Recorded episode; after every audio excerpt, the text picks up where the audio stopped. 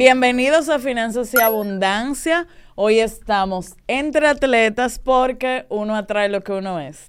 Eso, ahora sí, ahora sí. Bienvenidos, ¿cómo están? Muy bien, gracias por recibirnos aquí en tu casa nuevamente. No, la verdad es que honrada de cuando participé en su podcast entre atletas y nos quedamos con muchos temas, sobre todo mi intención es hoy entrevistarlos a ustedes para aprender y, y apoyar a toda la comunidad, no solamente deportiva, sino a todo el que quiere aprender de su ejemplo y de testimonios reales que sé que hoy van a salir. Uh, hay muchos, hay muchos, hay muchos. Bueno, yo. Gracias a Hatsu, de verdad que le gustaron los juguitos. Sí, Eh, Sí, sí, muy bueno, muy rico. Sí, Sí, sí, sí. sí. Me- ¿Dónde cuál es la cámara? Ay, cualquiera, no te apures. Me gustó el juguito, no lo había probado, está muy rico, tiene poca caloría. Eh, ¿De qué fue el tuyo, Moreno? Eh, bueno, yo lo que sé que está rico. ahí, ahí sí no, ahí sí no me Es- equivoco. vuelvo y repito, está rico, está interesante y tiene Sí, poca sí. caloría para la gente que ya tenemos que estar. y, con este calor, la verdad es Sí, que... que frequecito, o sea, y, y encima de eso está bonito y es de vidrio, entonces se puede reusar la botella. sí. sí, así mismo. Bien chulo. Gracias a Hatsu y a Domax. Entonces, mi primera pregunta para ustedes. ¿Cuáles principios financieros han aplicado en su carrera como atletas olímpicos? Dijeron que ¿Qué cosas de las finanzas se les parece a su preparación como atleta? sí, como atleta. Yo digo, yo diría que la perseverancia como atleta, la perseverancia de que a pesar de, de- de las dificultades que tenemos, eh, podemos llegar a un centroamericano, un panamericano y en los Juegos Olímpicos. Tanta carencia que tenemos eh, a nivel de- eh, estructural y a nivel eh, económico, diría yo. Yo creo que también la planificación. Eh, sí, Sí. eso era Sí, la planificación. la Sí, planificación. sí, sí. porque el, el pilar de- del atleta es la planificación. planificación. Sí. Y saber, la parte de, la- de- de- también cuando tú hablas de finanzas, sí, que tú sabes que, que tú te planificas y a veces las cosas no salen como tú lo esperas. Exactamente. Tienes baja, te caes, tienes que planificarte, estructurar todo un plan para levantarse. Yo creo que el atleta financieramente se va preparando sin darse cuenta. Sí. Sí. Y nosotros en el camino, pues nos caemos, nos levantamos. Sí. Es como que la quiebra de los empresarios. Exacto. Sí, sí, sí, Sí. Se parece muchísimo. El fracaso Sí. de los empresarios, Sí. el atleta fracasa también. Yo digo, yo cambio la palabra de fracaso por caídas, porque el que fracasa es el que no se levanta y continúa. El que se rinde. Ese que se rinde, ese fracaso, por el que se mantiene luchando para alcanzar ese objetivo, para hacer realidad ese sueño, no ha fracasado. y yo creo que sí lo puedo relacionar por esa parte, planificarse.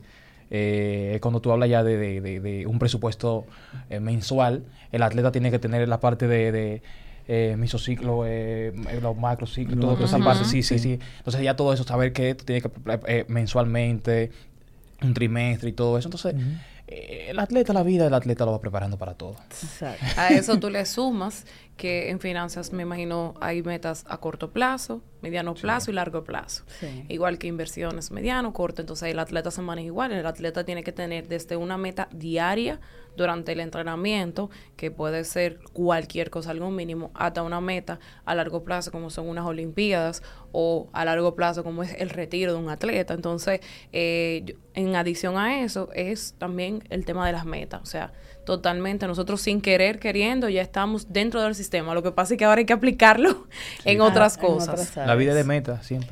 Sí, Siempre, sí. Nosotros estamos, el atleta está estructurado para, para trabajar en base a objetivos. Entonces, y en la finanza es así, tú te planteas objetivos, entonces tú vas como que de atrás para adelante. ¿Qué necesito? Ahorrar 10 mil pesos, entonces voy, ahí voy recapitulando para atrás, ¿qué necesito hasta llegar al punto más básico que es hoy? ¿Qué hago para llegar a esos 10 mil pesos? Nosotros estamos en eso desde que empezamos en el alto rendimiento. No en el alto rendimiento, en el deporte. En el deporte. Yo quisiera, antes de seguir con la parte financiera, que cada uno nos cuente, respetando el público que no es dominicano o que no sabe sus logros, para que entiendan la dicha mía de tenerlos aquí. Cuéntenos sus principales logros y quiénes son para el que no los conoce. Que es poco, pero el que no vive aquí, Adelante usted, sobre todo. No, empezamos contigo. eh, creo que, bueno, puedo, yo inicio yo, está Sí, bien, está gracias. bien. Medallista olímpico. En el 2016 tuvimos el, el- la, la- ¿De? el pre- en, en- en Río 2016. De bronce. De bronce. En el 2016 tuvimos el privilegio de ser la única medalla que alcanzó República Dominicana para esa eh, esa, esa ocasión, los Juegos Olímpicos de Río 2016, medallista panamericano, medallista, eh, dos, tres veces medall- medallista en Juegos Centroamericanos, oro, plata, bronce, campeonato panamericano, oro, plata, bronce. Voy a interrumpir, ¿no? La Eh, gente no sabe si es de oro, de, oro, plata. oro, plata, bronce. ¿En los en metales. campeonato Panamericano. panamericano, juego panamericano, plata, en campeonatos panamericanos. ¿Cuántas voy a plata tú tienes? Tengo una en Disculpa, juegos. pero esto es tuyo, bro. Sí, Claro, sí. sí. Tengo, no, sí, tengo una plata en juegos, un oro en, en campeonatos, Sí. una plata en campeonatos también Sí. y un eh en taekwondo. Hay también campeón, campeón por equipo en taekwondo. estamos- ¿eh? Estamos ripellando. Sí, entonces campeón en equipo en, en, en taekwondo. Bueno, yo mencioné taekwondo al principio, pero también, aparte de eso, medalla mundial eh, militar, eh, muchas Muy otras. buena esa, sí. Eh, abiertos, eh, medallas en abiertos, muchísimas de oro, plata, bronce también. Y sí, una historia con algunos logros que se pueden oye, oye, oye. Modestia, botón activador de modestia. Seguimos. Ahí lo bueno, están todos. Bueno, yo, yo sí tengo mucho para tirar tirar aquí. Desde que yo empecé atletismo, en 2010 fue mi primera medalla internacional en los Juegos Olímpicos de la Juventud, Singapur 2010. Ahí obtuve dos, me- dos medallas de oro, una individual y una, y una en relevo, en relevo de las Américas. Eh, compitió un brasileño, un americano, estadounidense, perdón, y un jamaiquino y yo. Competimos en ese relevo. Eh, después de ahí, Juego Panamericano 2011, medalla de plata individual y medalla de plata en relevos con el equipo 4x4. En 2012, medallista, medallista de plata olímpico, eh, gracias a Dios. En ese mismo año también me convertí en el primer dominicano en obtener una medalla eh, en un campeonato mundial juvenil, en Ok. Barcelona, Barcelona 2012 también. Fue antes de los Juegos Olímpicos ese, ese campeonato mundial juvenil. 2013, campeón mundial eh, de campeonato de atletismo. Que no es lo mismo un campeón mundial. o sea, Absoluto. Ajá, ajá. absolu- Absoluto. ese sería el absoluto, ese ya. Sí, absoluto. Ese es el absoluto, Ujú, sí. ujú. Que eh, entonces, 2015. En 2014 no tuve ningún logro, ningún logro porque en, en el 2014 se hicieron los Juegos, los Juegos Centroamericanos, pero se hicieron fuera de temporada de atletismo. Ok. Ok. Entonces se complica la cosa ahí. Y complica la preparación de los atletas. Hay, hay atletas que sí compiten. Yo fui, yo fui el no dueño. podía. En el Yo país, fui en el 2014. Yo fui, el- yo fui el dueño en el 2014. En realidad, sí. Sí, sí, yo sí, fui el dueño sí. en el Yo en país. Yo fui 2014. atleta. Bueno, no tanto, pero sí, sí. En realidad, eh, la- los titulares del O 2014. sea, que nosotros los dos sí, sí. tenemos Aprovechaste logro. ese, ese huequito ahí. 2014 Sí. 2016 fueron como que los dos años como que Sí. boom, Boom, mío, sí. sí. sí, Como que todos los titulares como los tiene Marilady. Sí, sí. Entonces, 2015, eh, ahí obtengo mi primera medalla de oro en los Juegos, en los Juegos Panamericanos. eh, en, Guadalajara. No, No, Guadalajara. Guadalajara fue 2011. sí, 2011. Tú dices en 2015 eh, Toronto. Toronto, Toronto 2015, 2015, sí, sí. 2016, eh, un año malísimo, Sí, pero fue- para aprender. 2017, eh, perdón, 2015 también fui campeón mundial universitario, Universitario. Individual y en relevo. En 2017, ahí me lesioné, tuve una lesión grave, y ahí fui después al final de la temporada, de nuevo, campeón eh, mundial universitario en individual y en relevo. Wow. Sí. Una carrera kilométrica. Y ya la última, ya diría yo, los Juegos Olímpicos de Tokio 2020-21. Ok. Yo Sí, debía haber de empezado plata. primero. y ahora. Sí, pero eso te Yo debía haber eso te dije a ti. Bueno, qué reto, que yo qué conté reto, qué par de reto. años. Yo, yo debí responder primero. Qué gancho. Le ha ido bien en la vida, tú.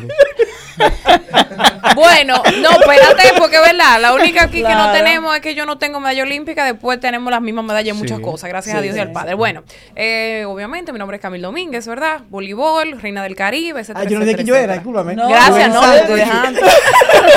Se darán cuenta más adelante. Eh, bueno, yo, eh, 20 años de carrera con la selección del país. Wow. Yo hice todas las selecciones eh, infantiles, juveniles, todo el asunto.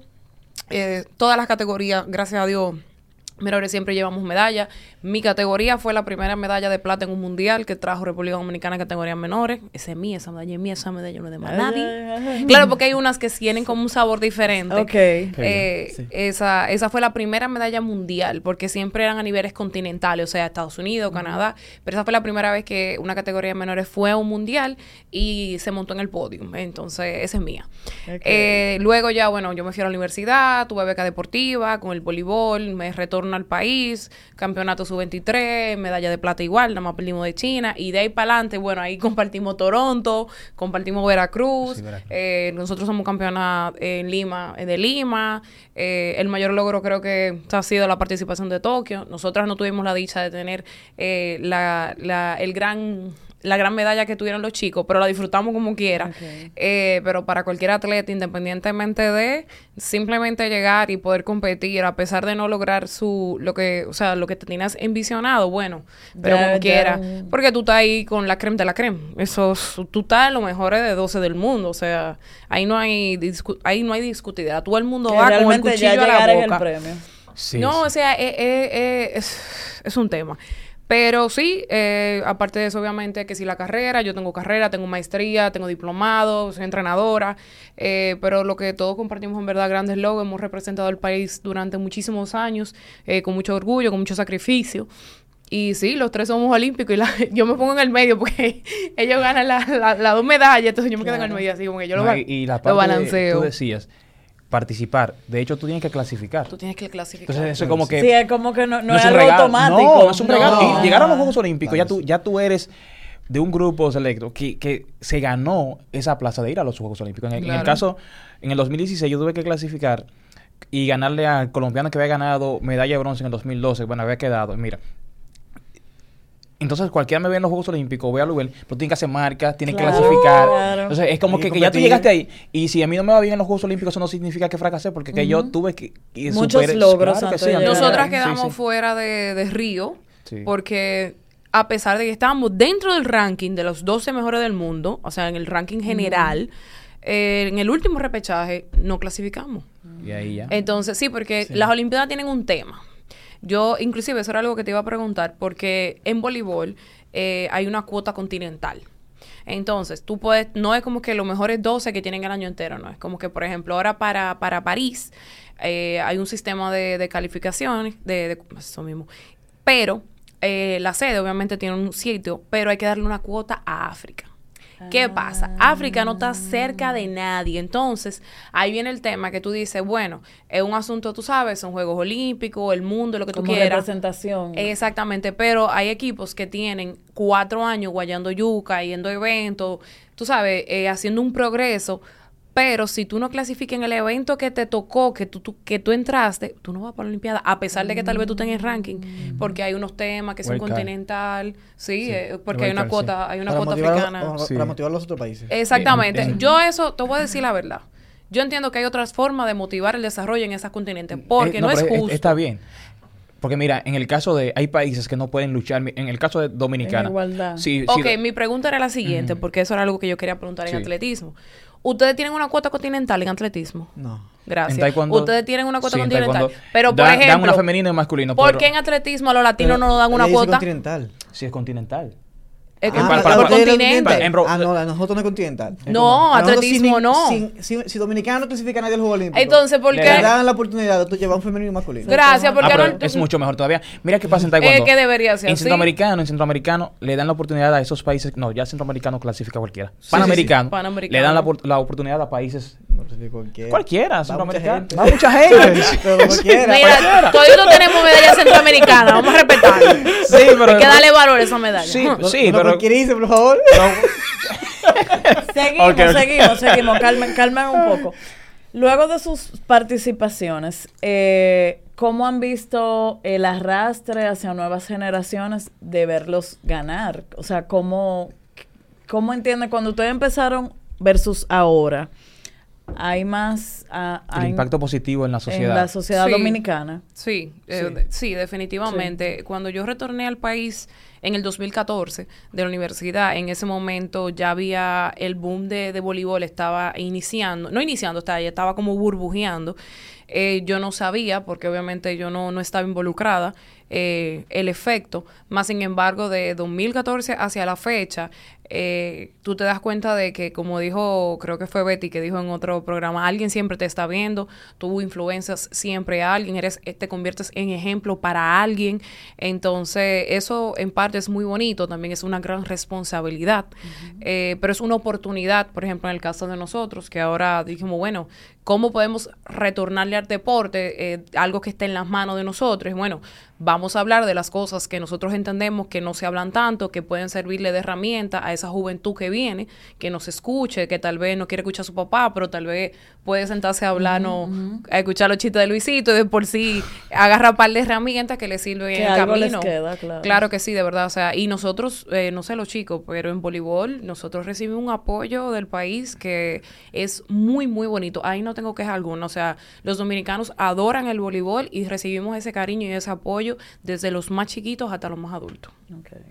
Bueno, en mi caso yo creo que no solamente de manera particular, sino en sentido general, cada medalla, cada logro, cada titular, eh, de manera que llega e impacta de manera positiva, porque con un barrio donde te ven, los jóvenes se van identificando contigo. Y, brinda esperanza. Sí, brinda esperanza, exactamente. Entonces son jóvenes de tracto humilde que dicen, bueno, si Luisito ha podido, yo puedo. Yo creo que la inversión del gobierno prácticamente en el deporte es para eso, para de manera positiva, aparte de que el turismo también genera un retorno, porque cada vez que te pone una chaqueta de manera internacional, quizás grande cadena, Claro. te- eso es como que eh, Son embajadores. sí, embajadores, que alguien tiene que saber de esta República Dominicana por los atletas también, pero el, el impacto en la sociedad, en el impacto en los jóvenes, en los niños, eh, creo que ese- esa inversión eh, da buenos resultados. Cada medalla, cada logro, cada, cada participación que sale en la TV, los niños nos ven como una motivación. Sí, Hay sí. que invertir más, hay que invertir más. La mente. Sí, ¿podemos yo sé, amor, es que tú y yo Ay, siempre estamos ahí, ahí, mira, ahí estamos.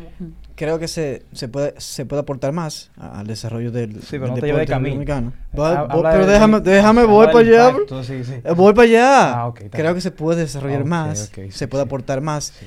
pero el, el trabajo que estás que ha hecho Luis, Camil, yo, Félix y otros medallistas, María, Marilady, Sí, Marilady. Sí. sí, eh, está, está, está rindiendo su fruto porque realmente eh, se está entrenando de- deporte y, y creo que los chicos eh, están viendo, nos están viendo como ejemplo, Exacto. que es algo mu- muy, lindo y, y es por lo cual sé, y hablo con mi compañero, sé que nosotros lo hacemos también para inspirar a otros y que otros puedan eh, eh, ser medallista olímpico. Por ejemplo, tengo un ejemplo muy lindo y es de Zacarías. Zacarías me dijo, mira, en el 2016 yo te, hice- te hice una pregunta y esa pregunta se me quedó. La respuesta que tú me diste se me quedó hasta 2021. Wow. Y Zacarías es medallista de plata. No, pero mira, yo tengo una historia muy bonita. Cuando recibimos a Llewellyn en el 2012, yo, yo recuerdo que estaba debajo en la tarima con un muchachito eh, corriendo detrás de Llewellyn. Ujú. Eh, pero tú no me conocías en ese tiempo, porque yo, pero yo sí entrenaba con Juan y con, y con, y con Juan de. Y yo me- todavía me acuerdo que un- uno de los seguridad me quitó, como que "Ve- vete de ahí, que esto, que lo otro. Y mira, y después, cuatro años después, ese mismo seguridad posiblemente estaba abajo, recibiendo. Sí, y es, Sí, algo, y así- es algo que pasó de así verdad. sí, sí. Eh, tampoco, yo tampoco me quedé con su cara, su rostro, pero es algo como que me marcó. Y, Claro. mira, y yo cuando estaba en la tarima, yo pensé, wow. Wow. cuatro años atrás estaba yo ahí abajo y, y Claro. en seguridad quitándome para, porque yo estaba, yo estaba en, la, en la zona que no, o sea, que llevaban artistas y todo Sí, eso. sí. Pero nada, Qué cosa de la sabes, te voy a hacer, para ponerlo en finanzas. El retorno de inversión de Vallaguana fue tan alto que Vallaguana creo que es la provincia que tiene más medallistas. Míralo ahí. Por eso Ellos han invertido, y no que han invertido dinero, sí, en un- sino que han invertido en una buena gestión, que eso es algo que Sí, nosotros sí, lo sí. hemos comentado en otros, en otros episodios entre nosotros mismos, porque para mí es una curiosidad muy grande. Ellos han sabido gestionar esa inversión y La han cuidado. Y la han cuidado y Sí, tienen, o sea, Y entre se ellos nota mismos el, el- el fruto. el fruto se está notando y se continúa notando. Fíjense, ¿cuál ha sido la inversión más importante que ustedes han hecho para mejorar su rendimiento deportivo? Cada uno. Yo, ¿Qué inversión ha marcado ese, o sea, ese antes y después en ustedes? Yo sé, yo, yo voy, yo puedo. Profe, yo. Ok. Eh. bueno, mira, eh, yo hace unos años, eh, como yo he dicho muchas veces, o sea, yo no tengo un cuerpo, un estereotipo súper atlético con muchas de mis compañeras y siempre necesitaba cierto trabajo especializado. Pero a alguien le agrada. cada, cada quien tiene su público. Me, me Sí, tiró un sí. piropo que no lo voy a rebotar. Lo voy a absorber. Usualmente lo reboto. Eh, mira, entonces yo en ese momento eh, decidí que tenía que ir trabajar por fuera y me acerqué a Cosia Lavidenco. Es un entrenador aquí de preparación física de muchos atletas. eh, y yo en ese momento económicamente no podía. O sea, yo decía, bueno, Yo no sé cómo yo lo voy a hacer, pero yo tengo que invertir en mí. Y a mí me dio mis frutos, porque luego de eso fue que yo empecé a ver, yo decía, wow, yo tengo tantos años trabajando, pero en ese momento yo empecé a ver que habían cosas que yo siempre había querido mejorar y las mejoré luego de esa inversión que yo hice en mí. Obviamente me encontré con una persona que fue un match in heaven, pero en ese momento yo no podía. Y ese, ese beneficio creo que a la, a- fue inclusive parte de que, que yo esté hoy aquí, de que pude haber acabado mi carrera de forma saludable. Y, y eso también lo hice. Y eso fue la- durante mi carrera. La creo que esa fue que yo inversión. decía, bueno, yo no puedo, pero yo tengo que hacerlo porque yo tengo que mejorar. Y ahora mismo no veía ninguna otra solución. Y durante muchos años, la gente cree que fue de que un ching, no, fueron muchos años.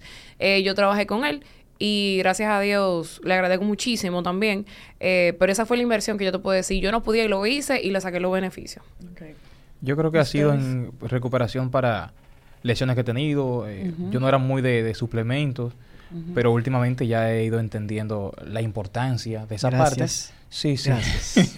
ido entendiendo y... y- y- sí. Pero sí. Se me acabó. Lo que pasa es que, que uno sube con una, una cultura y a veces tú entiendes que lo que tú no, necesita- es- necesitaste en un momento, pues no te hará falta en el, eh, el recorrido. como Sí, y, y al final de cuentas te das cuenta que posiblemente con esto que no implementaste, que no, no formó parte de- del principio, posiblemente te esté restando en el camino para llegar más lejos. Y cuando tú vas entendiendo eso, entonces ahí llega la parte del compromiso de invertir más en ti, eh, suplementación, eh, la parte de las vitaminas y demás, un buen fisioterapeuta. En el caso mío he tenido el privilegio y la suerte que he trabajado con un nutriólogo y, y ha sido como que eh, de manera... eh, Me han, vi- me han visto como, como, como un niño, su, su, su hijo, Sí, me, han tratado sí. bien. Ahora mismo estoy con, con tratado Vivar, bien a uno. trabajando, ro- recuperándome una rodilla y es como que también sin, sin, sin, sin cobrarme ni nada. Eh, pero en caso de, yo he estado en México y, y- y trabajando lesiones y lo he pagado. No he tenido que tocar la puerta de la federación. Es como que, ok, es, es tanto, tanto, ok, vamos arriba. Eh, entonces yo creo que cuando ya uno entiende Que esa parte, en que, son, ustedes, sí, que es su sí. principal Sí, activo. sí, sí. Pero en el país he corrido con la suerte de, de tener De que te apoyan. Sí, Sí, sí. hay unos cuantos sí, ángeles. sí. A ¿Y nivel nutricional aparecen unos cuantos ángeles Sí, sí, sí. bacanos, ¿verdad? Sí, sí. Hola, Yo, yo realmente, yo realmente eh, tengo una historia muy, muy- muy linda. La conté en el, en, el, en el podcast de nosotros. O sea, tengo dos. Puedo, puedo, la voy a, cortar. Es que eh, para los Juegos Olímpicos 2010 yo hice una inversión, disque inversión, sin saber lo que iba a pasar, pero en mi corazón yo sí sabía, porque yo o sea, estaba trabajando para eso. Yo compré tenis, zapatillas, ropa de entrenamiento, muchísimas cosas. Que a veces para- mucha gente invierte en todos esos outfits y, y Sí, mientras, sí. Más, mientras más cacabele, peor son. Mira, mira.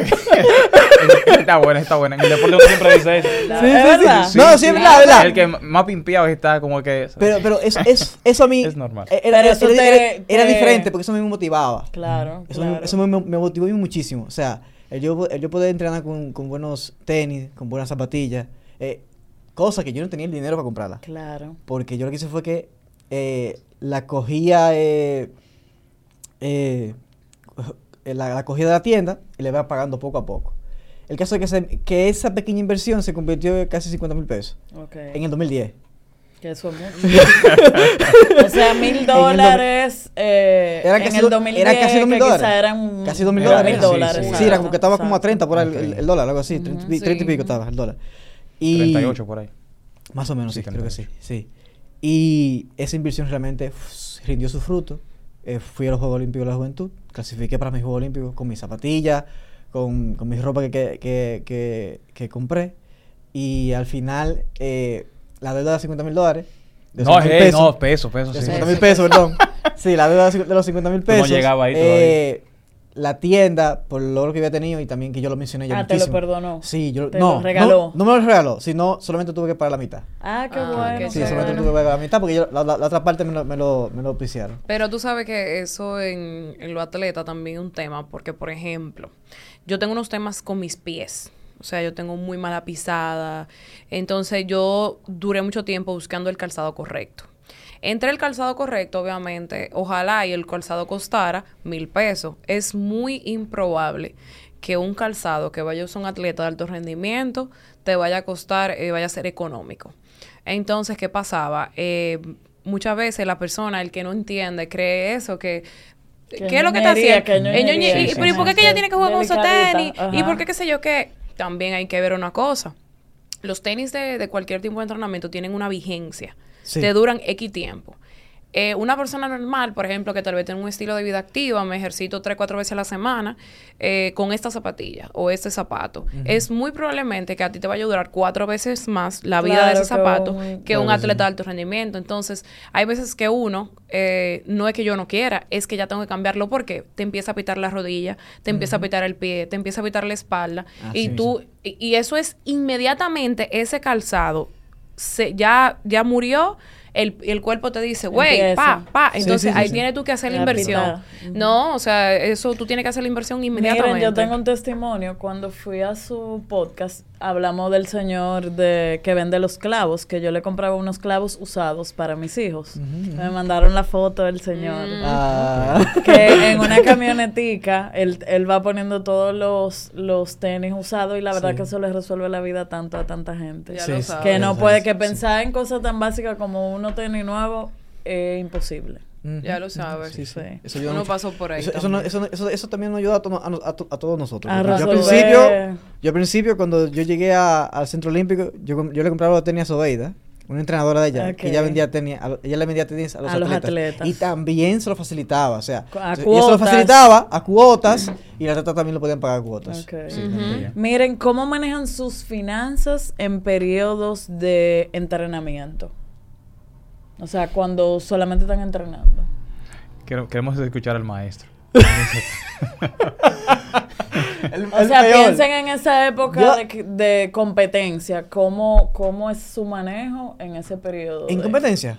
Ujú. Yo creo Se que... gasta poco, se gasta No, no, no, No, no. muy poco, Vamos a hacer, vamos O a sea, hacer. no, Se en entrenamiento y en competencia. Mira, la- En entrenamiento se gasta más dinero. Sí, sí. Se gasta más. más- Suplementación. Más que en competencia, más que en competencia, sí.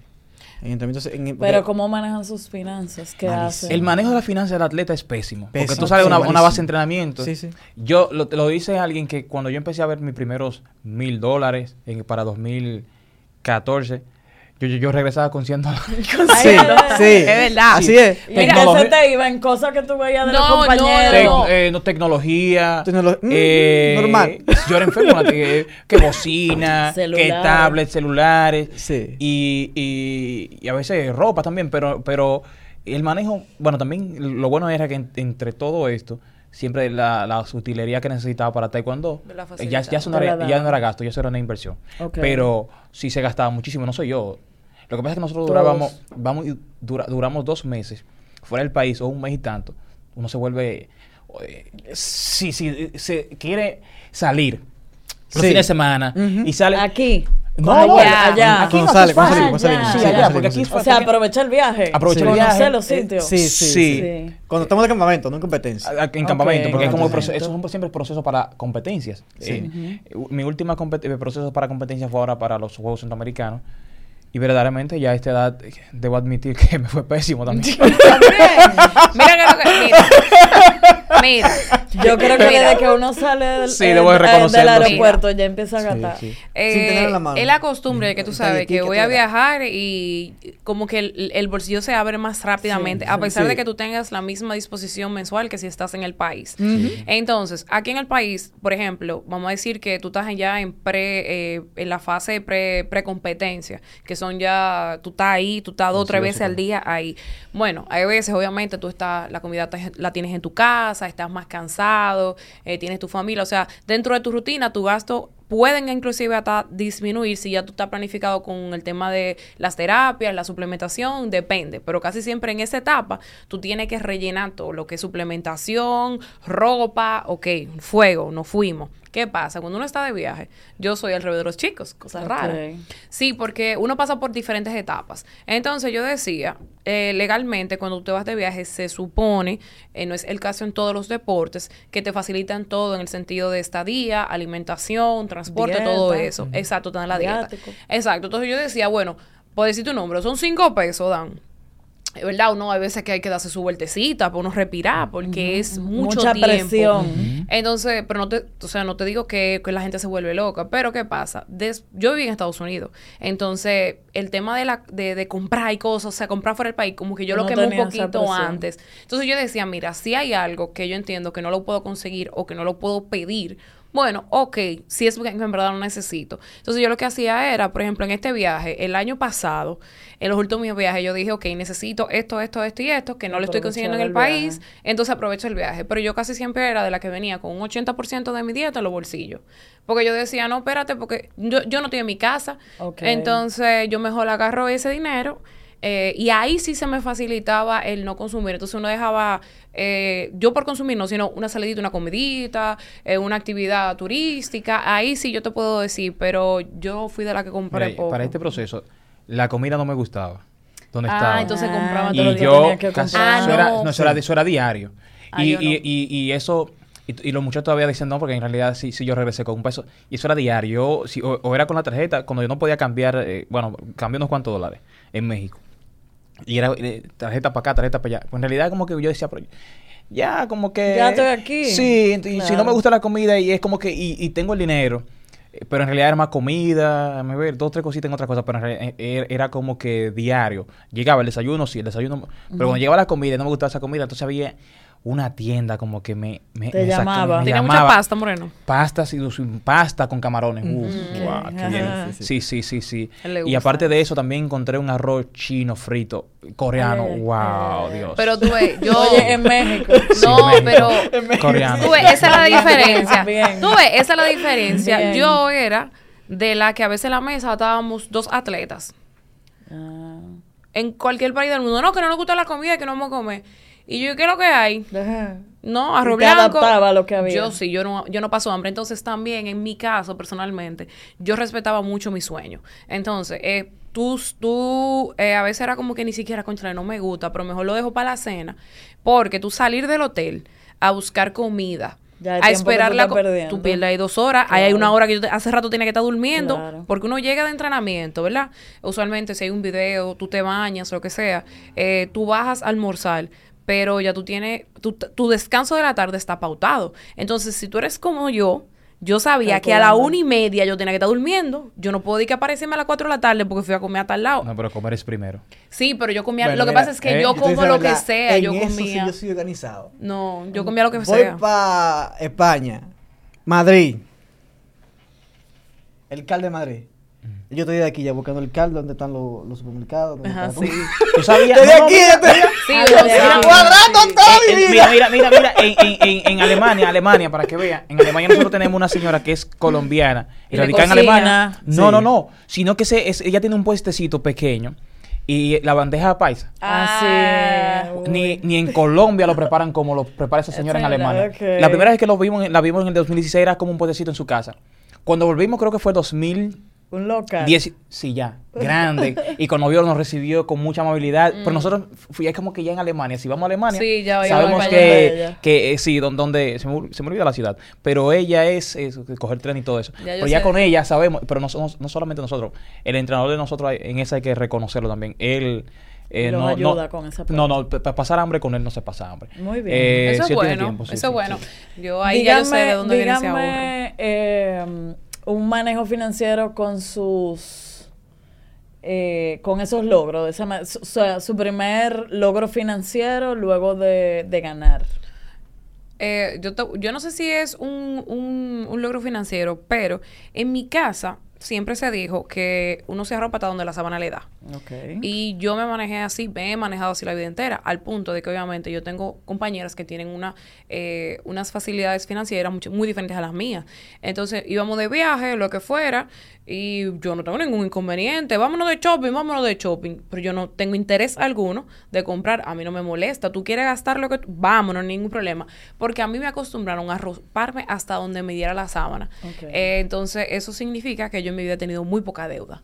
Era como que, ah, eh, yo quiero salir, no tengo dinero, pues no salgo, more, me quedo con dos hielitos en la rodilla y nada, resolvemos, pues, ¿qué vamos Le a gusta hacer? mucho su solito de ella. Con dos hielos los fines de semana, sí. Luisito, con, con esos premios, ¿qué, qué te enorgullece haber Yo, hecho? una casita. Bueno, una casita Una no. casita. Sí, una casita, una mejora para mi mamá. Una mejora de 2014, que yo todavía lo, y lo- y lo decía hace unos días, que es que mi orgullo grande. De- de- después de ahí, ya tantos años después, mi hermano gana medalla panamericana, entonces le construyen la casa como que fuera un premio, una, una buena casa también. Se, lo- se construye en ese mismo terreno que nosotros compramos en el 2014. Ok. Fue como 100 mil. Yo puse 50 y él de 50 puso 25, hicimos 75, pues esa mejora, que ya ahora mismo ¿Y ese ya terreno- cuánto vale hoy? no, ya ahora mismo debe. No, nosotros no tenemos, pero en realidad eh, Ujú. esos solares ahora mismo andan donde compramos este, allá andan por encima de los 200 ya. Eh, Exacto. solares en, en esos barrios, 200 y pico. Eh, ¿Tú saber cuánto cuesta tú, tú, tú, tú ahora mismo? Sí. Yo tengo el número en la cabeza. ¿Cuánto? 1.2. Bueno, por ahí, por ahí andan. Entonces, para que vea, y, y, es- y todo, en Vallaguana en realidad casi todo ha subido. Sí. Todo, que sí, todo ha subido. sí, todo, Sí. todo. Pero, pero, sí, creo que mi- en la casa de mi mamá, y después de ahí, lo del carrito, no, no me siento orgulloso del carrito porque me puse No. a coger lucha. ¿Y tú, Lovelin?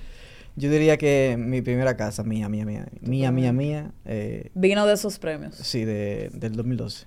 El 2002. Sí, ¿Tú lo compraste? Sí. Qué bien.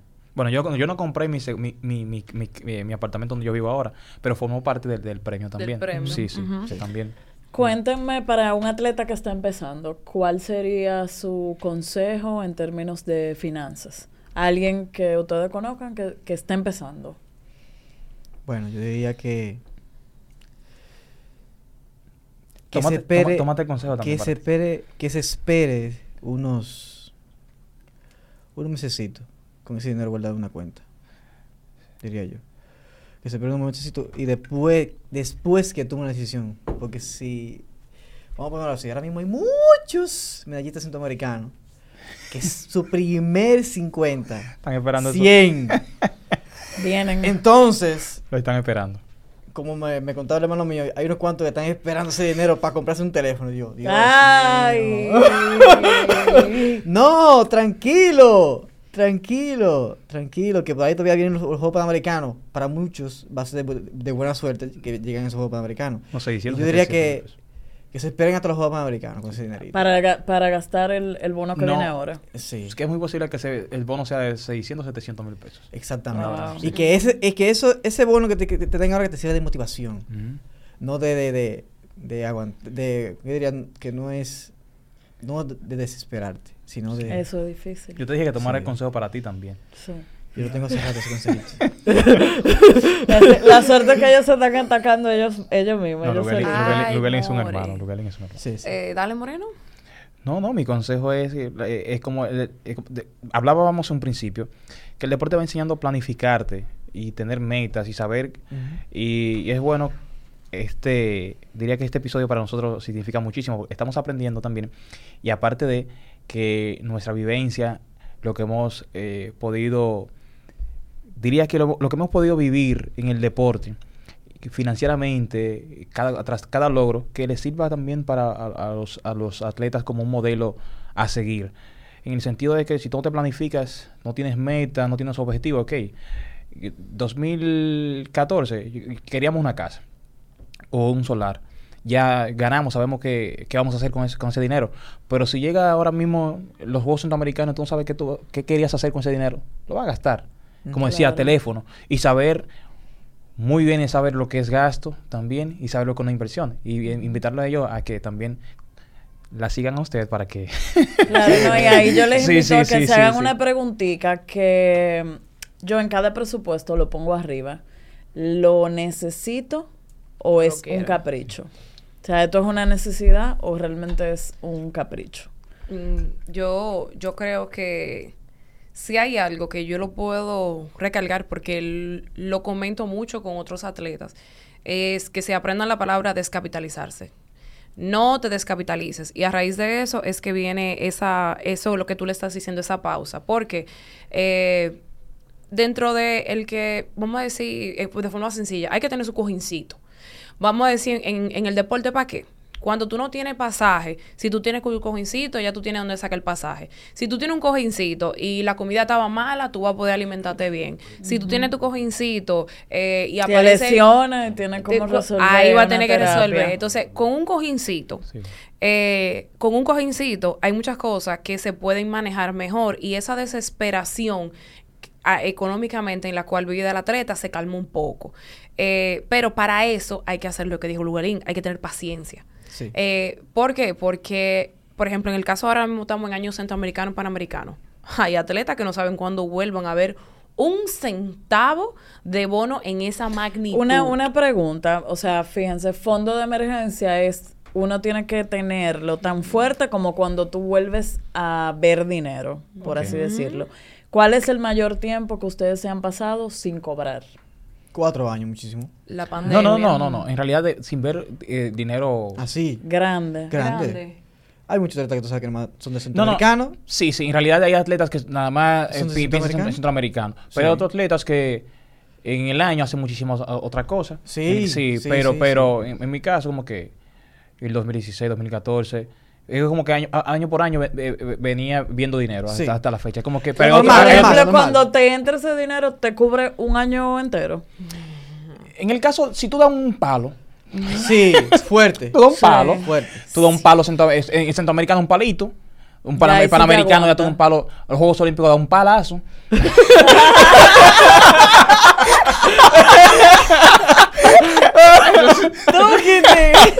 Así, Sí. así. Sí, sí. Porque mira, lo que pasa es que durante la temporada de, de cualquier deporte, tú ahí hay dietas, eh, obviamente tú estás de viaje, puedes, tú te manejas como tú entiendas. Como te digo, hay mucha gente que dice, no, estos 500 dólares, estos 1000 dólares, yo me los tengo que llevar para mi casa.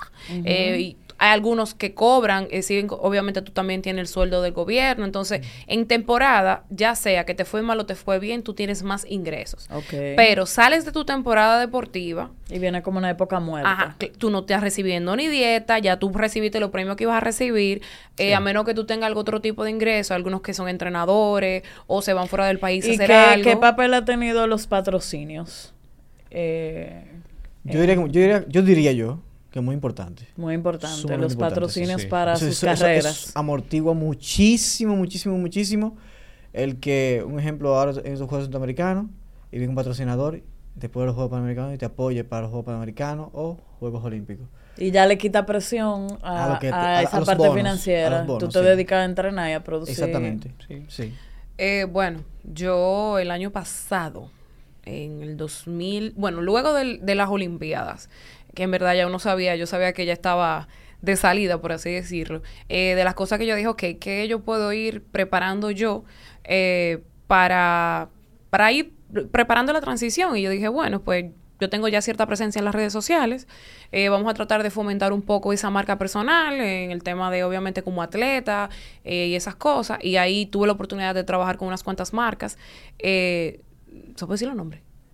No, No. ok. Bueno, con unas cuantas marcas. Y en mi caso fue una forma de yo recibir ingresos fuera, eh, un ingreso extra, fuera del tiempo de, de entrenamiento. Entonces, eh, yo nunca había, o sea, nunca había tenido esa oportunidad. Para mí fue como que, wow, se cierra una puerta y se abren cuatro. Claro. Eh, y fue muy importante y sumamente agradecida porque yo hice mi parte y las marcas con las que yo he trabajado, gracias a Dios, he tenido muy buenas experiencias eh, y como que siempre quedamos bien parados. Y para mí es como que, wow, y esto se puede hacer. Y es muy chulo porque todos nos hemos dado cuenta de que son cosas que se pueden hacer paralelas al deporte. Más sin no embargo, no te afectan. Eh, si tú te manejas bien, manejas tu tiempo, tu tipo de contenido, ese tipo de cosas, pues tú puedes ir a la par con el deporte, vas creando algo individual de tu parte, más ingresos y, em, como dijo Luguelín, o sea, mientras más fuente de ingresos tú tengas, pues más tranquilo tú vas a estar. Sí. Excelente. ¿Y tienen seguros médicos? Sí. Buen seguro. O sea Sí, que sí. no, con eso no se cubren, se protegen. Seguro- Todos los atletas. Sí, tenemos sí, sí, seguro. Sí. Y también la parte de, de, de, de- de- de tener, eh, decíamos que mensual, muchos atletas le va muy bien, aparte de, de- de depender de un bono.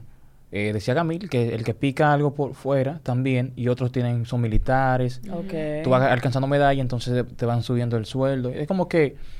Tú eh, puedes diversificar y no depender de un solo salario. Sí, eh, tiene, bueno, yo aparte de como atleta, fuera de como atleta tengo otras cosas que hago. Entonces ya eso, pero hay también hay otros atletas también de mi disciplina que no hay muchas cosas, pero son entrenadores como dice, van a colegio, dan clases. Entonces es como que eh, muchos lo, lo, lo malo es que entra todo eso y sale por otra puerta. Entonces hay que tratar de que se De vayan administrarlo. Sí, sí, sí, sí, sí, para cuando pensar siempre en el retiro, que no siempre estarán esas grandes entradas. Todo pasa. Y un- una pregunta, ¿ustedes aconsejan que mm, estudien paralelamente o que se concentren solo en su deporte en esta época? hay que saber que en el, el deporte y los estudios, mira, hay, es, es, es algo que la gente puede malinterpretar, pero el deporte es una carrera corta, ¿verdad? Tú priorizas un poco, y es, es obligatorio. Prioriza, si, si, si quieres logros deportivos eh, grandes, hay que priorizar el deporte. No dejar los estudios. Eh, Una cosa tú puedes dar... Tú sabes que tú no puedes dar, tú no, tú no puedes dar 10 10 materias como lo da cualquiera. Eh, sí, no sí, puede dar- sí, por ahí voy. sí. Tú- pero tú, tú sabes, ok, porque el, el deporte te consume un tiempo demasiado. Demasiado, yo voy a una base de entrenamiento, cuando tú terminas, no te da deseo de prender, de, de no nada, de, aga- de agarrar, de estudiar ni nada. Pero, ¿qué pasa? Es llevarlo, se puede llevar. Eh, no, cuando tú te digo que priorizas el, el deporte, la cantidad de materia que tú crees que eh, pudiera llevar en un cuatrimestre, no va a poder hacer. Entonces es como que vamos a perseguir los logros, pero sin dejar los estudios tampoco. Es como de llevarlo. Yo diría, yo, yo, yo, yo te lo voy a decir crudo como es. Gra- gracias. Claro. Porque es que él me lo dibujó. No, es, pero es que eh, lleva un mensaje y, y hay, hay, hay atletas que Dilo tú, yo lo voy a Sí, rematar. yo, ven. yo sé, yo sé Dale. que hay, yo sé que ¿Mm? hay, hay atletas que lo, lo pueden malinterpretar. Adelante, adelante. Pero es que ya estamos en una época que ya está cambiando. Sí, adelante. Y hay muchos atletas que ya están viendo lo que es. No se puede hacer deporte de alto rendimiento para Juegos Olímpicos y estudiar a la vez. Sí se puede. O sea, No lo digas Al así. ritmo tradicional. Sí, al ri- o sea sí, tú no sí. puedes ser bueno, en la, eh, buen- y Ah, no, buenísimo no, imposible, en, la, imposible, en la universidad imposible, y bueno siendo atleta. No, imposible, O imposible. excelente siendo atleta. No se puede. No, no imposible. O vas a ser atleta buenísimo y las clases van a ser normal. Mm, B, C. Normal. O vas a ser un estudiante vas- buenísimo y un atleta medio. Y vas a ser mediocre. No, mediocre no. ¿Qué dice Camil? Eh, primero, lo primero, hay que estudiar. Sí. Y hay tiempo para todo. El problema es, el problema empieza cuando la brecha de estudio no se aprovechó en el momento correcto. Entonces, después los años empiezan a pasar, el nivel empieza a subir y todo se empieza a complicar. ¿Por qué? Porque hay más exigencias. Sí. Tú tienes que dedicarle más tiempo para ser mejor, ya tú estás en otro tipo de nivel. Entonces, tal vez este tiempo que tú tenías para ir a la universidad o a la escuela, que era tu 15, 16, 17, 18 años, tú, ah, no, qué sé yo qué, que yo soy la máxima, que yo tengo que... me-". Ahí era más fácil. Ahora que tú tienes 20, 21, 22, Se hace 23, más difícil. se dificulta. Entonces, primero, aprovechar la brecha de estudio. Hoy día, gracias a Dios, tú no puedes ir físicamente. Se puede online. Puedes dejarlo online. Lo que tú entiendas, una materia. Una materia, pues yo voy haciendo una materia. Lo que pasa es que hay momentos en los cuales no se puede estudiar, que es lo que dice Lugelin. Hay, por ejemplo, yo hice una maestría online. Yo estudié en Estados Unidos con una beca deportiva. O sea, yo, mi CD de estudio no es el dominicano, es el gringo. Entonces, yo sí tuve que estudiar, hacer alto rendimiento y practicar al mismo tiempo. Dame, y voy a diferir, tú te fuiste, Camil. Yo me fui, Tú yo no me hiciste, tuve tu- que sí, ir. entonces, entonces ya ahí se no, cae. aquí- ya se, ya se cae, sí, entonces, sí, se se cae. espérate. Lo- que- dice, Lubelin no se suscribe a, a tu déjame, realidad. pero déjame sí. llegar ahí No, para allá. mía. No. No, porque No, nos- nosotros nosotros nos fuimos. estudiamos fuera. Por eso, pero el, que estudia en Dominicana, Camil, no puede, no puede, no puede hacer eh, lo que dice Luguel, no puede ser un buen atleta porque tú te vas y, ti- y te vas por dos semanas Gracias. y tienes que retirar tu materia porque Sí, profesores, es a mí me dijo un profesor en la última vez que yo me fui ahora para México que no, que lo sentía que tenía que retirar y eso son cosas que uno se lo guarda, ¿verdad? Claro. Pero no se puede hacer. Yo- ahora, yo no le puedo dar un mensaje a los, a los jóvenes, decirle De que no que no se puede, eh, ¿me entiendes? Ahora, busca la Es manera, difícil. es difícil porque no todos los profesores, no todos los profesores te van a entender que yo a veces, el, el año pasado, yo creo que fue antes pasado, yo viajé como nueve o diez veces. Entonces, ¿qué profesor aguanta si no es un profesor que te entiende? Que- y mira, No, que lo que lo contempla la ley fallida del deporte, que contempla te- esa parte, que los profesores, los permisos que tienen que la Sí, universidad y todo los eso. permisos. Pero a los atletas Sí. tampoco les interesa leer las leyes y eso. No, Entonces, no, hay que educar. Sí, sí, pero sí. mira, pero y, mira, para y, los, eso pro- y los profesores también desconocen esa parte, pero si nos vamos a tu realidad es totalmente distinta y la a Welling, sí, pero, pero, pero no es, eh, no es como dices. Aquí es sumamente difícil Muy llevar la Déjame dos terminar, carreras. Moreno. Adelante. Déjame terminar. Sí. Es tan difícil que nos tuvimos que ir. Pero ¿qué pasa? Por Bueno. eso digo los requisitos. Ah, pues Hoy día en República Dominicana hay o no hay clases online. Ya hay se universidades puede, online. después de a eso es que voy. Entonces, puede. Después de la pandemia, sí. la realidad es que las cosas están cambiando. El acceso a información es mucho más que hace que to- 10 años. Eso es eso no es negociable. Eso es un hecho. Entonces, ¿qué pasa? Por eso es que yo digo, es difícil para nosotros. A raíz de eso, vuelvo y recalco, yo me tuve que ir, Luguelín tuvo que irse, porque a mí me dijeron en mi casa, el día que tú tengas que elegir entre el deporte y los estudios, no vas a dejar de estudiar para ser deporte de alto rendimiento. que yo hice? Le busqué la vuelta. Obviamente en un sistema totalmente diferente que es digno de, de- de- vamos a coger lo que se puede y vamos a copiarlo y vamos a ponerlo porque, Y que porque también una potencia deportiva. al atleta se le abren las puertas de, De- de- de estudio. profesional, sí, O sea, claro. el rebel que es atleta le sale... Pero que mira que lo que pasa es un sistema a nivel cultural, ok, saca el saca la estructura, saca la estructura. Al atleta de alto rendimiento aquí en República Dominicana desde que está chiquitico te ponen un- una visión de túnel, que por eso es que también si tú tienes una posibilidad, por ejemplo, terminaste tu, tu bachillerato y puedes hacer una car- eh, una materia online, tal vez tú no lo estás viendo porque el deporte te tiene así, mira, así, Sí, sí, sí. así te tiene y tú no estás viendo nada. Y hay algo que fue por, por lo que les hice la pregunta, ¿qué pasa con ese atleta que ustedes han visto que llegó, quizá no, no prosperó, no le fue bien y termina jovencito y entonces no tiene una preparación y viene entonces eh, con el tema del ego destruido, ¿cómo, cómo renace? Hay muchos casos tristes. Si no estudia, Sí. si no tiene otra cosa...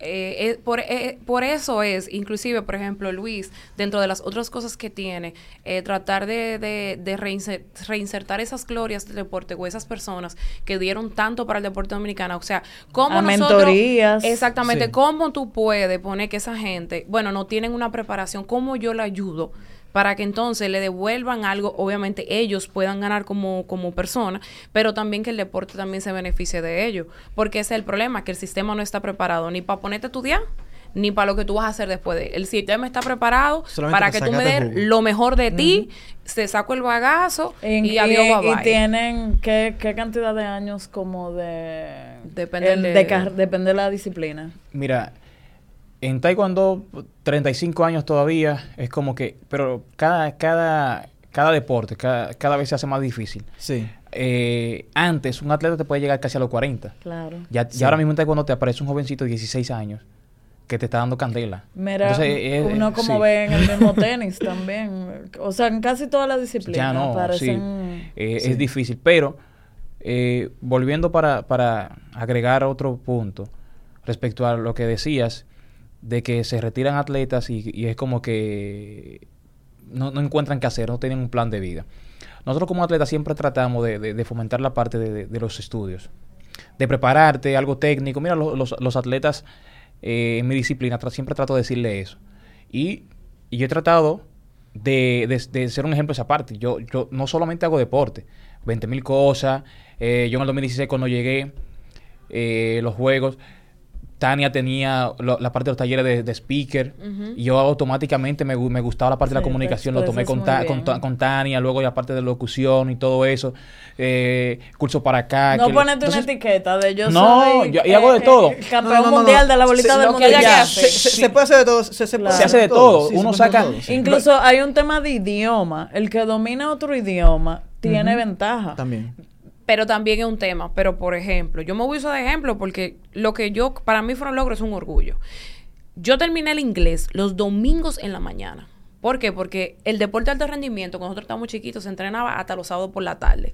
que no podía ir a ninguna Yo clase terminé el inglés domingo por la mañana. claro pero lo terminaste pero lo terminé. Entonces, obviamente también yo tuve la dicha, que también es otra situación, yo tuve una estructura familiar muy fuerte. O sea, cuando yo no quería o cuando yo estaba cansada, yo le decía a mi mamá, mami, levántame, llegaba de práctica que 7, 8 de la noche, mami me levantaba a las 10, párate estudiar. O cuando yo no quería, mi mamá y papá no me dejaron, que tal vez también es un tema aquí. Hay muchos chicos que no tienen ese, es como que, ay, está- el niño está cansado, que tal vez si tú, tú sabes, no es justo, pero yo tuve esa dicha. Pero yo tuve que terminar los domingos, el inglés. Culturas diferentes. Sí, sí. Está tú, eh, Sí, tú- sí. eh, tú dijiste- porque mira, la mayoría de los jóvenes que vienen, esos jóvenes que nosotros estamos hablando directamente, que son los que llegan a hacer un nombre en el deporte y al final de cuentas ves en la prensa, en los medios, que está por ahí pidiendo. ¿Y no les ha pasado, por ejemplo, alguno que en su familia se necesita que él trabaje y lo ven jugando y le dicen en un momento, porque es muy bueno después que tú tienes una medalla, pero en cuando tú estás dedicándole tantas horas a un deporte que te dicen, fájate a trabajar, ven ayuda. O sea, cómo, cómo un atleta eh, lidia con esa parte. Pues no, porque a veces la familia ven el que hace deporte como un vago. El vago, de la- el vago como de la un familia, vago. sí, el vago de la familia. eh, ajá. pon- Pon ese muchacho. Que tú no vas a Porque a es como en Estados Unidos. Sí, el vago de la familia.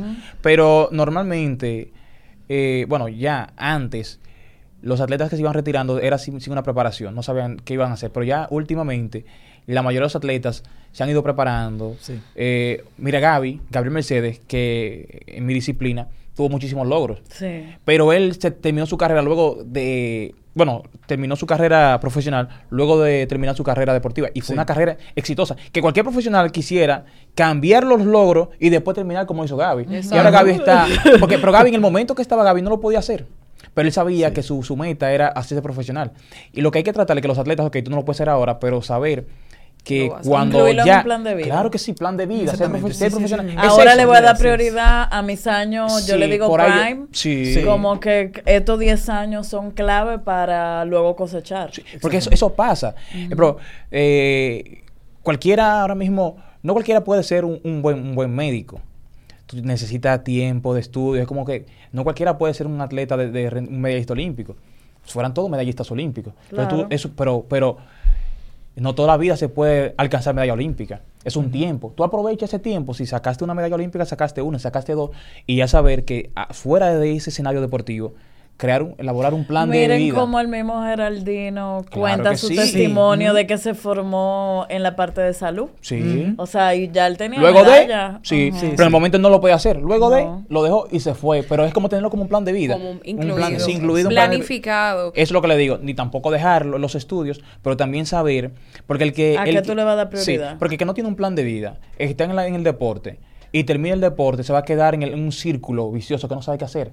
Es tener un plan de vida. Y es como que el que no tiene un plan de vida en los estudios va a coger materia y cuando se gradúa después no sabe qué hacer. Es normal. Pero si tiene un plan de vida, que yo me gradúo, eh, voy a hacer una maestría, pero al final de cuentas voy a luchar para hacer esto lo- y lo demás, ya, ya, ya tiene un plan de vida. Sabe qué va a hacer cuando eh, se gradúa.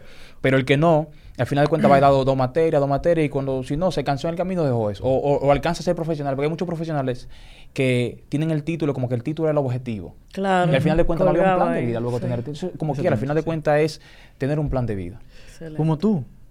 Tú todavía no terminado la universidad, Sí. pero aún siguen en tu rendimiento. Pero tú tienes tu Y- y planificación. te- pero te- estás haciendo eh, eh, como tu caminito en los estudios, aunque todavía no, ha- no ha terminado tu tiempo en el deporte. Sí. En el caso mío, Cuéntame. el, de- el deporte para mí es. eh, para mí el deporte. Se. El deporte para mí ha sido una plataforma, ¿verdad? Cuando él, cuando él Sí. hace... que yo he aprovechado, ¿verdad? Sí. Y, he toma- y he visto como esta plataforma para alcanzar muchísimas otras cosas. Pero no he visto el deporte, y eso es lo que yo trato que, que muchos otros atletas no ven el deporte como que Un el deporte, no, que el deporte no puede ser un plan de vida. No. El deporte no puede ser un plan una de vida. No puede sí, una ser, sí. etapa. El deporte, ahora si tú me dices yo que como eso entrenador, está picante, eso. eh, sí, el deporte no puede ser un plan de vida. Eh, sí, mira. no. Está muy fuerte eso. Y yo- y el no, es la, es realidad. Tú sabes realidad. que lo que... Realidad, eh, sí, sí. mira, Señores, también hay algo que llega a un punto que es parte de, no es un trabajo, es como tu propósito en la vida, que tú no te alejas del, del, del área. Mira, eh, eh, lo que dice Luis es una realidad. ¿Por qué? Pero también eso va de la mano con lo que te venden desde chiquito. Porque tú decirle a un niño, a un papá, a un entrenador que le diga, mire, su hijo probablemente no va a ser un atleta olímpico, no funciona. Entonces, ¿cómo tú haces para que ese papá... Los peloteros, los peloteros, los lo- peloteros. los Sí, peloteros, verdad, verdad. Su hijo probablemente no va a firmar, coge yo cuántos millones. Pero su hijo puede que tenga una carrera, puede estudiar, puede conseguir una beca. Eso no vende. No, no vende. Eso no vende. No, no vende. Eh, entonces, a raíz de eso, el- los muchachos, la juventud crece con esa... No hay opción. Y no tú supieras entiende que, el deporte que en las pasa. charlas que yo tengo con los jóvenes, yo le proyecto más lo de las charlas, Sí. lo de la, lo de la, la universidad, las Sí. becas que tiene la universidad, Sí. que, que Sí, me porque olímpica. lo otro es- que hay, es algo, eso es algo, Sí, eso, que la medalla eso es algo olímpica. tan lindo. Claro. Sí. hay muchas cosas eh, que el deporte te da Sí, que sí, sí, no sí. tienen que ver ni siquiera con que vas a ganar tanto o va a No, pasar tal cosa, sino ese camino. Yo le vendo más esto que, que la Eh, medalla que otra olímpica. cosa. Digo, no todos ganan Porque medalla olímpica. mayoría. Sí, y a los padres. Y sea como sea, somos el- un país bendecido en términos de talento deportivo. Ah, no, de, y de somos- porcentaje en términos de territorio. Es asombroso la cantidad de, de peloteros que sí llegan. No, Sí. mira, tú, eh, tú puedes, tú puedes creer que en el único país que las universidades, bueno, los únicos dos países, que las universidades no van a abocar talento, es República Dominicana y Cuba. Wow. En el Caribe entero. Van a El Salvador, van a Panamá. Van a Puerto van Rico. a todas Van a las Colombia. islas a buscar talentos A que para, com- para, para que compitan en las universidades. En la única, en los Claro. únicos países que no, que, no, que no pasa eso es en República Dominicana y Cuba. sí, que O que, debería la- ser. o que en las universidades el, el deporte, en algunas ni se da, es electivo, no se le da Sí. importancia. Sí. También. Mientras que debería ser eh, realmente parte de tus mejores años. da Mira, lo mejor. Sí, sí. Eh, eh, respondiendo a la pregunta que no se la respondimos. Eh, lo que pasa es que cuando ya tú, si tú lograste llevar al, al nivel, por ejemplo, donde están los chicos, a donde llegué yo, eh, tú pasaste por mucho y probablemente con la motivación cada, que cada uno tenía, ya fuera financiera, emocional, eh, propósito de vida. Y entonces, por más que uno quiera, eh, eso es una raíz muy profunda que tiene muchos años eh, arraigándose, creciendo. Entonces, cuando de una forma o de otra... Como que quién tú eres sin la reina del Caribe. Ajá, entonces tú tienes, obviamente tú tienes que ir fomentando tu persona, pero eso también es parte de ti, ¿no? El deporte no eres tú, es parte de lo que tú haces como tu carrera o, o como tu actividad física, pero eso es parte de la mochilita que, que menciona Luis, o sea, nosotros, independientemente de que eh, no estemos activamente o, o estando o lo que sea, el deporte va con nosotros para arriba o para abajo, ya sea dentro del deporte que practicamos individualmente o que le podamos aportar de forma general, eh, porque eso tiene muchos años ahí trabajando y, Claro. entonces tú no puedes simplemente desprenderte de eso. Todo lo que nosotros nos hemos convertido en- como persona, en gran parte, obviamente tu familia, tu qué sé yo qué, pero en gran parte es en gracias al deporte. Entonces tú no puedes decir que "Uf, me quité la mochila. No, eso es parte de la mochila. Entonces tú ahora la utilizas como tú entiendas. No, y al final enaltece el país, aunque ustedes no lo quieran. Cuéntenme ya un mensaje final eh, de cada uno hacia ese atleta eh, que quizás les hubiera gustado escuchar. Te escuchamos. Mm. Camil, te escuchamos la dama primero. A mí, Sí, sí, sí. Eh, ay Dios, se va yo feo, pero el deporte no lo es todo. Por favor, Duele. pendiente. Y duele eso. Se escucha feo Sí, sí. y es difícil porque hasta yo lo digo y como que me el deporte no lo es todo. Busquen la manera de entrenar, practicar, pero el deporte no lo es todo. La familia, sus amistades, los estudios, ¿por qué? Porque todo pasa. Así como pasa lo malo, también pasa lo bueno. Entonces, estás practicando tu deporte, estás enamorado de tu deporte, quieres ser un jugador olímpico, genial. No te dejes engañar pensando de que no hay cosas. No, no, yo no me puedo hacer deporte.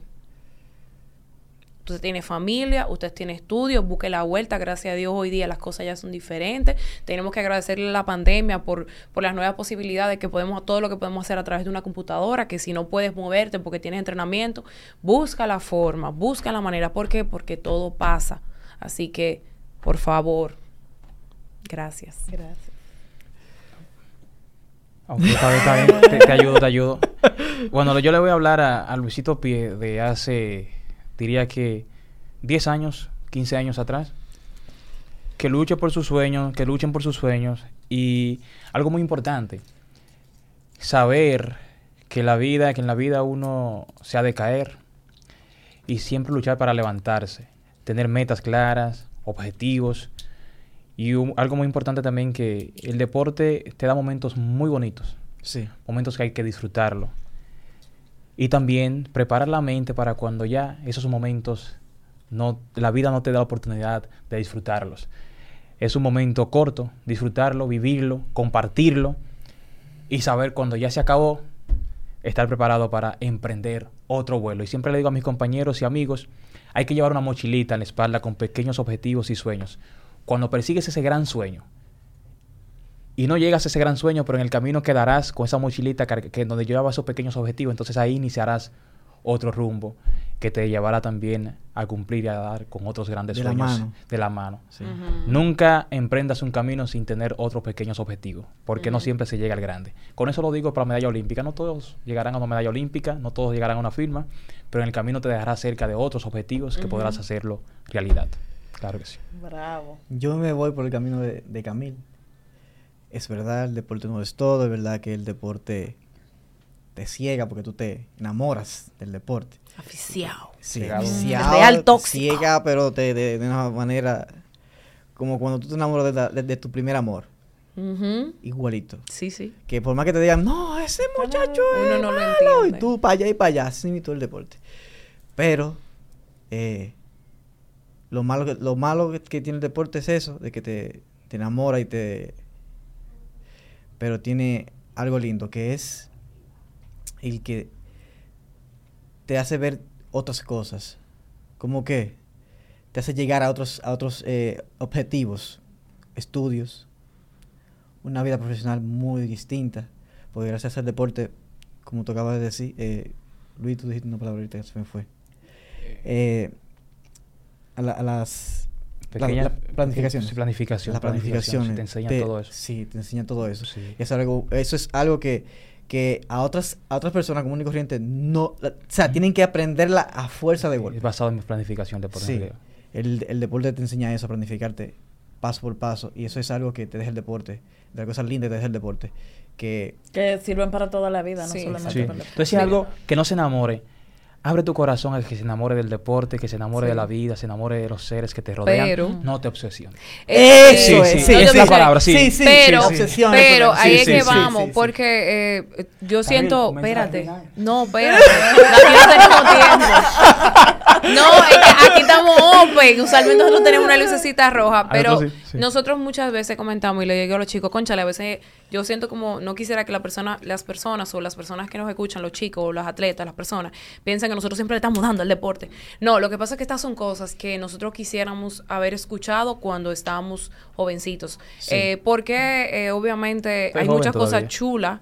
No, estamos, estamos en la cúspide, pero de otra vida. Eh, pero la realidad es que cuando tú entiendes que, como dice Luis, no te obsesionas, todas estas cosas que son parte de tu vida, cuando tú las llevas a la par y van creciendo juntas, te van a hacer mejor atleta. Sí. Una buena relación con tu familia, eh, una vida social sana, eh, o saber entender estar en el momento. Estoy entrenando ahora, terminé de entrenar, se acabó el entrenamiento. ¿Tengo alguna tarea de parte del deporte? No, sí, ok, nos vemos mañana. Eh, pero cuando tú, uno aprende a hacer eso desde temprano, uno va a tener una vida deportiva mucho más saludable. Y por Sí. eso es que nosotros seguimos recalcando, porque esto que te lo decimos aquí, lo hemos dicho, yo creo que en todos los episodios lo decimos.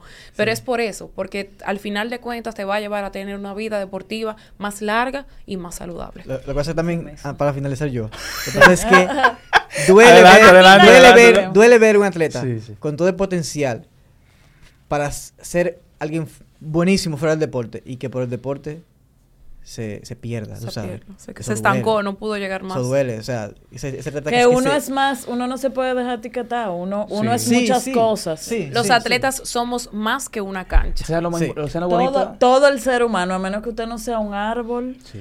Siempre se puede reinventar. ¿Sabes Sí. lo, lo- lo- bonito de este episodio? Que Sara no estuvo en nuestro podcast, pero estuvo entre atletas. ¡Eh! Señores, muchísimas gracias. Yo creo que deberíamos seguir, ¿verdad? Eh, hay tú- mucho, hay mucho Otro por episodio donde- en- entre atletas también el podcast. Claro, claro. Cuenten allá. conmigo que nos faltó tema. Sí, sí, Eh, Y yo quisiera, de verdad, estoy cerca de poder ayudar a, las- a atletas. Cada día me llegan porque los atletas traen atletas, ¿verdad? Sí. Para orientarlos a invertir, que ya es el, siguiente paso, no solamente de organizarse, sino de, de seguir evolucionando financieramente. Sí, y cuenten conmigo, está, estoy a su orden para organizarlos y ayudarlos personalmente a, a avanzar. Gracias. Bueno, yo tomo la palabra. En serio, en serio. Gracias. Gracias, señores. Compartan este episodio, suscríbanse y síganme ayudando para poderles seguir trayendo gente de, de este calibre. Bye. Bye. Chao, chao. El lujo es una necesidad luego de que la necesidad termina. Dígase, tú tienes que tener ciertos aspectos de tu vida cubiertos para tú empezar a darte lujos.